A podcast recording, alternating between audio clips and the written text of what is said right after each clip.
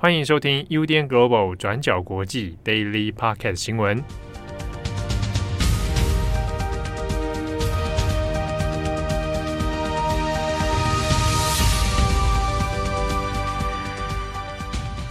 Hello，大家好，欢迎收听 UDN Global 转角国际 Daily Podcast 新闻。我是编辑惠仪，我是编辑木仪。今天是八月十六号，星期二。那今天在节目的尾声呢，我们会请这个编辑木仪 来跟大家分享一下他的这个入职心得。是，对。那今天呢，一开始我们有三则的国际新闻，先跟大家分享。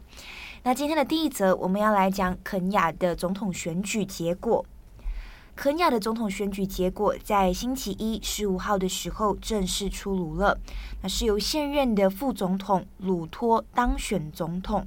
他以百分之五十点五的得票率击败了反对派，同时也是前总理的奥廷加。那不过，肯尼亚的选举委员会呢，有超过半数的人是不愿意承认这一次的选举结果的。那甚至呢，也引发一些争议，像是认为选举不公正。计票不透明等等的问题，那结果呢？这两天就引发选民上街抗议，那警察也有出动发射催泪弹来驱逐这一些示威者。那我们先来介绍一下这一次的选举，还有总统候选人的背景是什么。肯亚呢，曾经经历过一党专政的时期。那这一次的大选是肯亚进入多党政治之后的首次选举，所以也就引发了特别多的关注。那这一次胜选的总统鲁托今年五十五岁，他曾经就在这个独裁政府里面任职过。那竞选期间呢，鲁托的这个政策是主打经济牌。他就告诉选民，自己年轻的时候曾经是一位卖鸡的人，所以他就认为他自己最适合代表肯亚的青年，还有最贫穷的公民哦。他就承诺自己会采用由下而上的经济模式来发展小型企业，还有带动就业机会，那借此呢来振兴肯亚的经济。那相较起来，败选的奥廷家呢，就被描述成是一个权贵家族出身哦，像是他的父亲就曾经担任过肯亚的副总统，所以鲁托也有点像是在嘲讽奥廷家，就认为像奥廷家这样子的一个政治精英，不可能会知道面包的价格到底是什么。奥廷加今年是已经七十七岁了，他在肯亚是被视为是呃为民主抗争的一个人物，这次也是他第五度竞选总统失败。那不过，他也回应这个鲁托的说法，他就说鲁托才不是他口中声称什么穷人的拥护者哦。他就说鲁托是以商人的身份建立起了自己的职业生涯，像是他也经常乘坐直升机旅行啊，他也拥有很多栋的房产，包括拥有豪宅、豪华酒店，还有大型养鸡场等等，所以他根本不是什么穷人的拥护者，或者是穷人的代表。那这次选举里面比较特别的，也是政治人物之间的一个角力问题。肯亚的现任总统是肯雅塔，他早前呢已经宣布他会支持奥廷加竞选总统。那我们上面提到胜选总统的是鲁托，是现任的副总统，他也是肯雅塔的副手，所以肯雅塔出面支持奥廷加，也就代表说鲁托已经跟肯雅塔之间闹翻了。好，那现在总统选举结果是已经出来了。那为什么会说选举委员会会不愿意承认呢？那选举委员会这一次一共是有七位成员，那其中的四个成员就认为说计票过程并不透明，他们就以此为理由拒绝承认计票结果。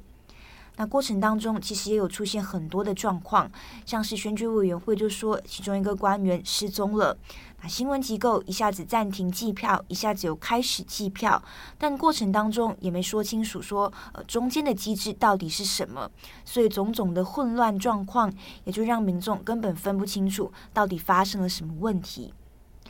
那针对选举委员会的说法，鲁托是回应，他认为选举委员会的意见分歧呢，只是一个小小的插曲，那也就宣称选举结果是绝对合法的，不会对肯亚造成什么威胁。那至于奥廷加的团队，他们如果在过程当中呃有任何不满或者是不幸福的状况，他们还有七天的时间可以向法院提出这个选举结果异议。那最高法院也必须在十四天内做出最后的裁决。那这一次肯亚的选举其实也跟其他国家的选举面临的问题是类似的。那这一次呢，也是充斥着大量的假资讯、假新闻。那像是鲁托还有奥廷加的团队，也是互相指控对方散播假新闻。那例如在选举前，鲁托的竞选团队就有指责奥廷加的团队试图操纵选举。那因为奥廷加呢，曾经就劝这个选举委员会不要用数位选民的登录系统，而是改用人工作业的方式，所以这样子的一个建议也就引发了其他的一些争论了。那与此同时呢，另外一位比较亲奥廷加的布洛克也推文，他就有说鲁托是要尝试偷走这一次的选举哦。但同时呢，他又分享了一个毫不相干的连结，在他的这个呃推文里面，所以可以看到，呃这一次的选举里面也是充斥着大量的真假讯息，那其实也会撕裂选民，同时也会让选民越来越焦虑。那尤其呢，也考虑到。肯亚过去也真的有因为选举结果而发生过动乱，在二零零七年呢，肯亚也是举行过一场选举，但后来呢，因为选举结果出现争议，所以也就导致大规模的动乱，最后是造成至少一千两百人丧命，六十万人流离失所。那这对于很多受害者的家庭来说，还是有点担心历史会再度重演。好的，那么以上呢，就是这一次肯亚选举的新闻更新。好，第二则新闻呢，我们来更新有关印度的消息。印度在八月十五号庆祝独立七十五周年的纪念日。那总统莫迪呢，他昨天早上就先到了印度国父圣雄甘地的陵墓来献花，接着到德里的红堡来升旗，然后就发表了全国的演说。在这九十分钟的演说里面呢，莫迪说他期望庆祝独立一百周年的时候，也就是二十五年之后呢，印度已经成为了一个已开发国家，所以他呼吁年轻人贡献自己最好的岁月来帮助国家发展。此外呢，莫迪也呼吁印度人民要跟着政府一起打破印度贪污的问题，还有裙带政治的问题。他也对印度的开国英雄们来致敬。也说，妇女跟原住民在印度争取独立的这条道路上，其实扮演着非常重要的角色。而讲到女性，大家记得二零一四年她刚上任的时候，她有提到，这个印度啊，一直都有着源源不绝的强奸犯罪案。那她当时呢，就有提出来说，她觉得印度的父母啊，在这个限制女儿的种种行为跟选择的时候呢，也同时放任了自己的儿子在外面为所欲为，而在昨天庆祝国家独立七十五周年的演说里面，他也再次的重申了在家庭中平等对待儿子跟女儿的这个重要性，而且他也赞扬印度许多的女性在司法、行政、学术、科学跟体育等等的领域都拥有杰出的表现，而且他强调说，社会如果要进步，关键就是要尊重女性，并给我们的女儿们更多的机会。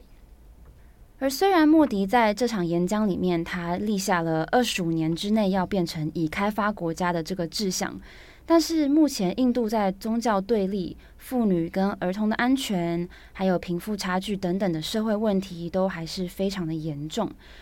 例如说，呃，莫迪在二零一四年掌权之后呢，他不断的力推印度教民族主义，也被很多人批评说他太仇视伊斯兰文化，或是撕裂社会等等。而且，虽然印度的 GDP 快速的成长，但是印度某种程度上还是被视为极度贫穷的国家。像是世界银行在二零一七年的数据就显示，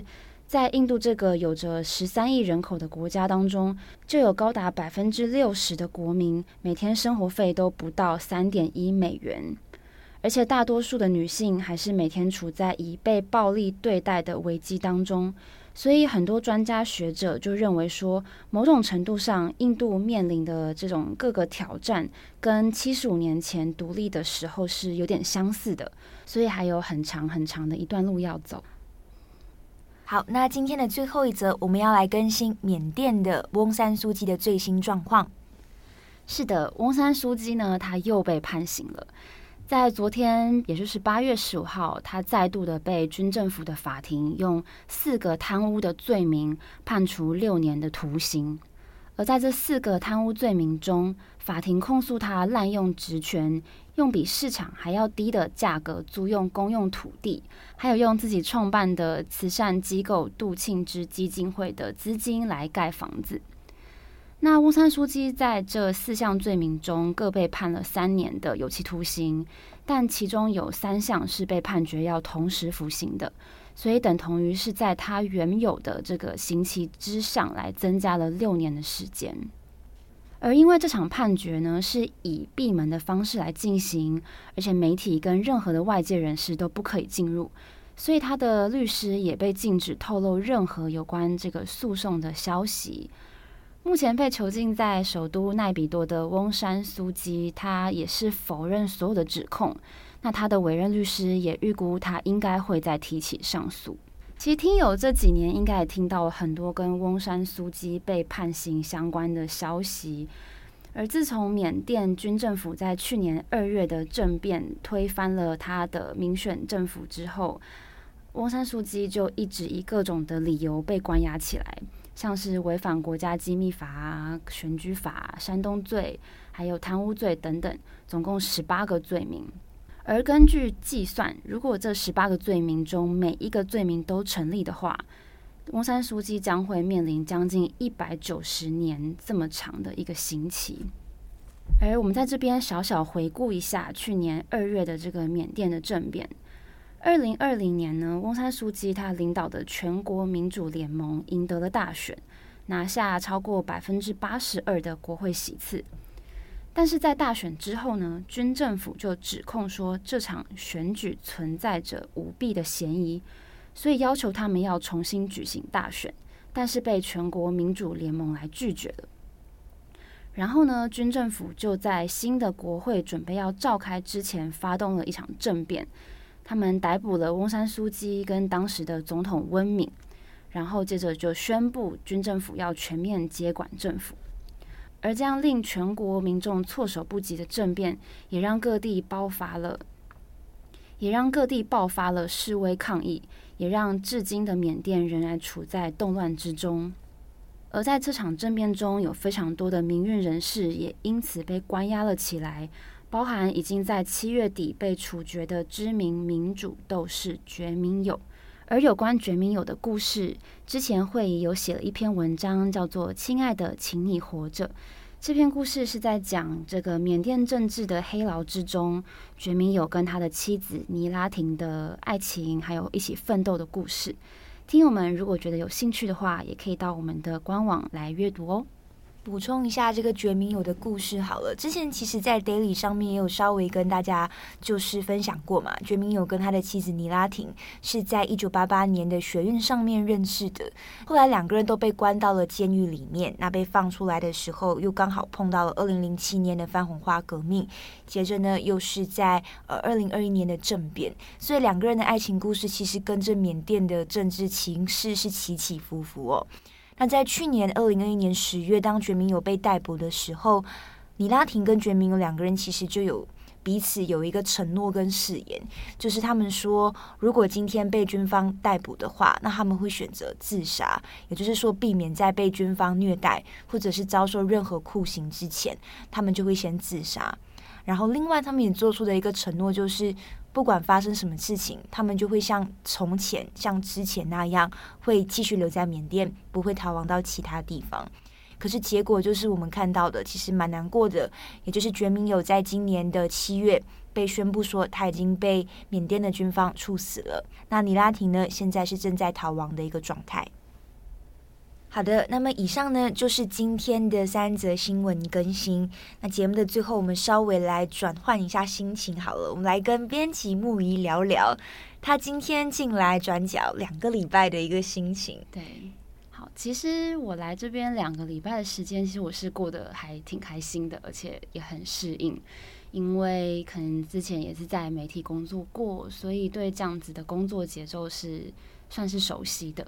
但是对于录 podcast 这件事情呢，我之前的确没有相关的经验，所以在准备内容的时候，还是会有一点点小小的紧张。